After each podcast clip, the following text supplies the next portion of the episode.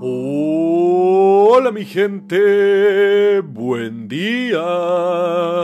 Bienvenidos a otro episodio de Mañanas con Leo. Soy su anfitrión, Leo, lunes primero de octubre. Uh, nuevo mes mi gente, comenzando con las energías para tener esta hermosa aventura que llamamos fin de año. Más aún en este hermoso mes, pues se viene una de mis celebraciones favoritas, Halloween. Así que espero que ustedes lo celebren y le pongan todo el esfuerzo a sus disfraces, que este año se lancen a todo esto en la vida, loco, y bien que se vean fabulosos con sus disfraces y que disfruten de esa noche. Pero, ¿se han cuestionado qué es Halloween y cómo nace esta tradición?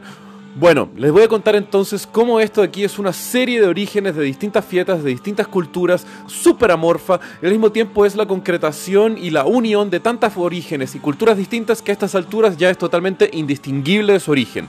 Pero bueno, vamos a hablar un poco sobre qué es Halloween. Primero de todo, vamos por el término. Halloween es el término más utilizado y al mismo tiempo es bastante divertido su origen, pues es una contracción del término en inglés All Hallows Eve o también All Hallows Evening, que hace referencia a la noche de víspera del Día de Todos los Santos. Uno, pues Hallow es una palabra del inglés antiguo en desuso proveniente de Haliga o Halga del anglosajón. Al mismo tiempo, Eve es una palabra en desuso que significa víspera. Loco, no hay mucha ciencia por ahí. También hay un distinto de los tantos orígenes, viene la celebración celta de el Samhain. Muchos han de conocer en realidad que se escribe como Samahain con H, pero después de ver demasiados videos de cómo se pronuncia eso en irlandés real, se fonetiza como Samhain. Así que por favor no me lo reclamen. Y curiosamente, ¿sabían ustedes que el Samhain es el fin del año para los celtas? Pues significaba el final del verano para ellos, se había terminado el periodo de la cosecha y después se venía todo lo que era el inicio del año con el invierno para ellos. Al día de hoy, las comunidades paganas celebran esto alrededor de todo el mundo, al mismo tiempo que los aficionados de la cultura celta y wicca.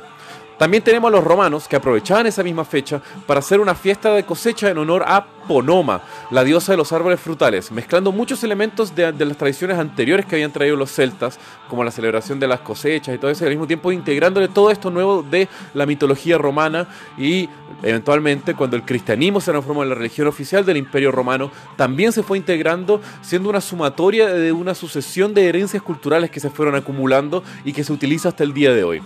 Pero ahí nos sacaban las referencias y uniones y simbolismos. Por ejemplo, tenemos las lanternas conocidas, así las de calabaza, conocidas como Jack o' Lanterns, que su nombre en inglés tiene dos orígenes. Uno, uno el concepto contemporáneo que es de las lámparas y las lanternas, pero al mismo tiempo tiene un origen de una historia bastante interesante de un personaje irlandés llamado Jack el Tacaño, el cual juega con el diablo para poder engañarlo y quitarle un dinero y salvar su alma al mismo tiempo. Al mismo tiempo, las lámparas que ahora nosotros conocemos hechas de calabazas, naranjas, pero en un principio se hacían a base de nabos, los cuales se ahuecaban para hacer formas de cráneo y caras parecidas a las de las personas, y lo cual era increíblemente perturbante. Busquen lámparas eh, de, de Halloween hechas con nabos y loco, es muy muy creepy. Otra tradición es la de pedir dulces, que ahora ya es una herencia cultural que muchos de nosotros hemos hecho cuando niños, hemos pedido dulces, nos hemos disfrazado y al mismo tiempo, si uno piensa de una forma implícita, es bastante curioso porque es como entregar una retribución negativa y amenazar con algún truco o algún tipo como de maldad hacia una persona que no te está entregando algún, algún tipo como de truco o al mismo tiempo como trick or treat de la palabra, del término en inglés, como tú le haces un truco si no te da un trato, por llamarlo así. Pero el origen de eso tiene mucho más positivismo y es al revés. No era que las personas que iban tocando de puerta en puerta amenazaban a los dueños de casa, sino que al contrario. Esta es una tradición que viene de los pueblos en Inglaterra que se le llamaba de souling, en la cual las personas, por lo general un grupo de vagabundos o niños jóvenes, iban tocando puerta a puerta pidiendo una donación de almas o soul cakes, como se llamaban, que era una representación de una torta dulce sin mucho sabor y bastante barata que se hacía como una ofrenda para los más desprevenidos para demostrar un poco una salvación salvación del alma de uno entregando parte de su alma, que era esta, este pan o esta torta que se le entregaban a aquellos que estaban en peor situación que uno. También están las influencias cristianas que fueron permeando en todo eso, pues está, por ejemplo,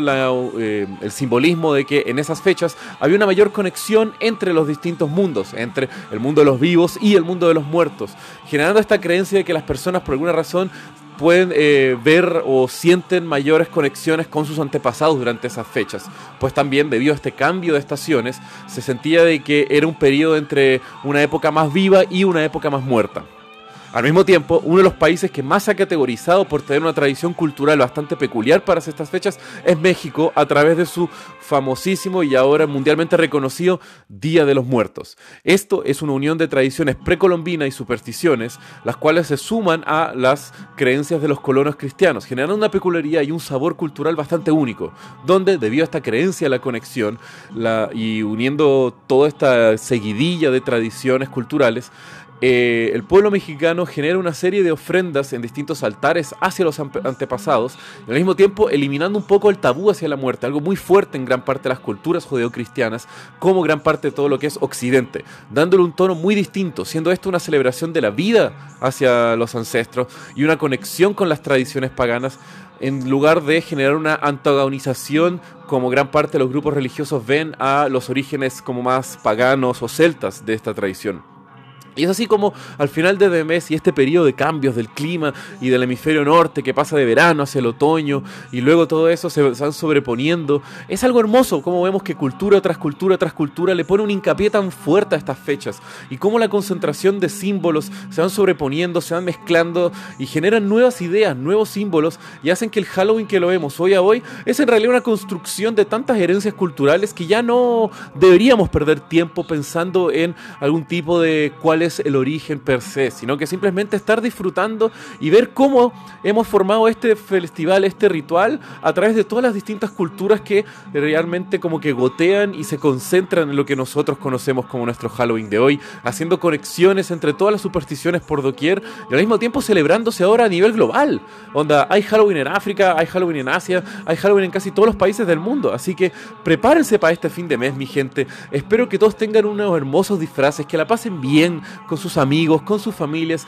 y que sea una fecha para no sobrepensar estos orígenes, sino que al contrario, disfrutar el Halloween contemporáneo y cómo es algo que nosotros hemos construido como humanidad entre todos. Así que, bueno mi gente, que tengan un muy buen día, los quiero, besos.